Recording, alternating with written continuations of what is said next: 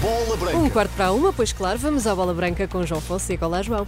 Olá, Teresa, boa tarde. Pós da baliza norte-americana afasta Portugal do Mundial. Seleção empata com a campeã do mundo nesta edição. As reações. Vamos saber mais. Boa tarde. Portugal está fora do Mundial Feminino de Futebol. Marcelo Rebelo de Sousa, o Presidente da República, fala de um percurso histórico que encheu de orgulho os portugueses. António Costa, o Primeiro-Ministro, endereça à equipa nacional os parabéns, deixando no final um obrigado. E a imprensa norte-americana fala do milagre do poste, com muitos elogios ao desempenho da equipa nacional. Missão cumprida e só mesmo por um poste é que as navegadoras não conseguiram a maior surpresa da prova, afastando a campeã do mundo, os Estados Unidos da América. Empata zero e remata ao posto aos 91 de Ana Capeta. Ficam num registro que impediu novo feito heroico e que seria justo, como salientou no final o selecionador Francisco Neto. Está fora do Mundial a equipa que não merecia. Acho que fizemos um jogo enorme, dos melhores que fizemos nos últimos anos. Fomos coletivos, não tivemos medo de ninguém. Fizemos aquilo que tínhamos que fazer.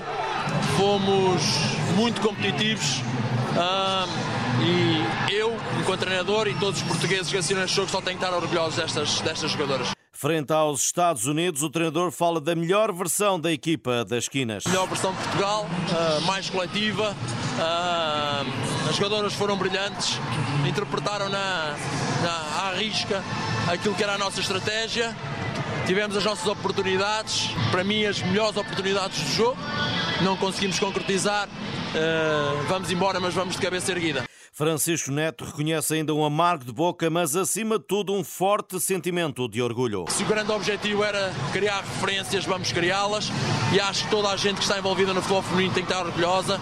Os clubes onde elas vêm, as associações, a federação, ah, as colegas e as equipas técnicas delas, elas foram, foram tremendas ah, e por isso só temos palavras de agradecimento para as nossas jogadoras. E agora voz também a uma das melhores da seleção das esquinas, emocionada Jéssica Silva. No final, soltou as palavras. Disseram-nos que precisávamos de um milagre para passarmos aos oitavos e acho que hoje mostramos uma vez mais que no, no futebol não há impossíveis, não há e muito menos milagres e, e, e queríamos ter dado esta vitória não só àqueles que estão connosco, mas àqueles que duvidaram eh, da competência desta seleção. De voz embargada, a avançada manifestou-se triste após um jogo aziago para Portugal. Saímos tristes deste jogo, fizemos tudo para vencer, acho que fomos a equipa mais competente. Devíamos ser as justas eh, vencedoras deste, deste jogo, independentemente de ter sido um empate. Portugal terminou em terceiro do grupo E, atrás dos Estados Unidos e dos Países Baixos, que no último embate golearam o Vietnã por, por 7 a 0. As navegadoras deixam o Mundial com uma derrota por 1-0 com os Países Baixos, uma vitória sobre o Vietnã por 2-0 e hoje o empate a 0 com a campeã, bicampeã do mundo, os Estados Unidos da América. Uma extraordinária prestação. Folga no Benfica. João Félix e Prestiani continuam associados aos encarnados. Sobre o português, falou Diego Simeone em entrevista ao jornal espanhol AS e desta vez sem desvalorizar o ativo do Atlético de Madrid. Tem as suas características de jogo, deu o máximo que tinha connosco, sempre se esforçou para trabalhar bem em consequência do que tem e do que exigíamos. E não podemos reclamar perante o que deu, porque foi o que pôde dar. Quanto ao futuro El Cholo, atira para o jogador e para Jorge Mendes a decisão. Não depende de mim, perguntem a ele e ao seu representante. Estamos cá para trabalhar com os que cá estão. Chamem-se Pedro, Pablo ou Tito. Trabalharemos com os que estão no clube.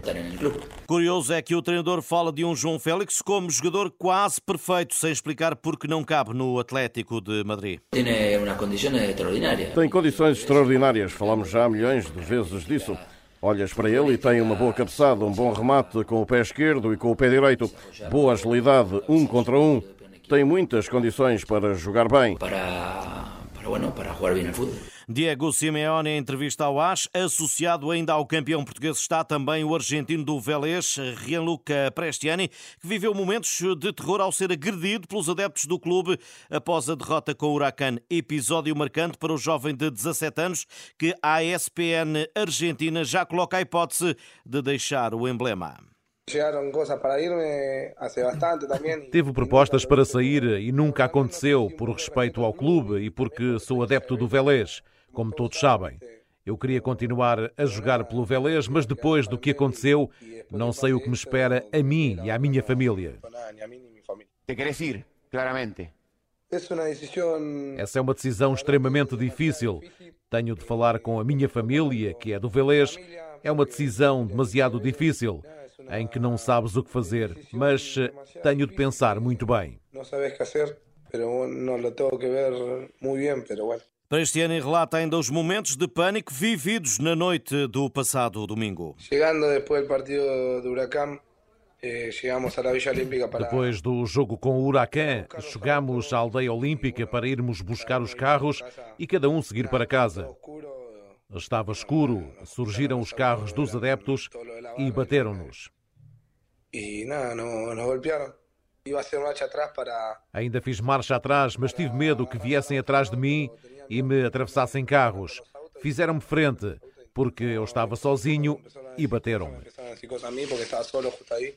E aí foi onde me golpearam. O pânico aos 17 anos para este ano avançado argentino do Vélez Sarsfield associado ao Benfica. Alan Varela está convocado para a deslocação do Boca Juniors ao Uruguai. O médio foi chamado para o embate na madrugada de quinta-feira contra o Nacional, enquanto se mantém o impasse na transferência para o Futebol Clube do Porto. Os argentinos que apresentaram Edinson Cavani ontem e se mantêm intransigentes quanto aos termos do acordo com os portistas. Entretanto, Sérgio eh, Conceição Conceição já apresentou uma providência cautelar no Tribunal Arbitral do Desporto com o objetivo de suspender o castigo que o impede de estar no banco de suplentes para o jogo da Supertaça no próximo dia 9 de agosto em Aveiro, a Supertaça entre Futebol Clube do Porto e Benfica. Hoje foi dia de folga para o Sporting. Os Leões preparam o embate do próximo sábado, o último jogo de preparação que vai acontecer na cidade de Liverpool, frente ao Everton, para onde vai jogar, ainda sem estar uh, oficializado, Yousefi Chermiti. Estas e outras notícias em rr.pt. Boa tarde, bom almoço. Obrigada, João Fonseca. Bom almoço.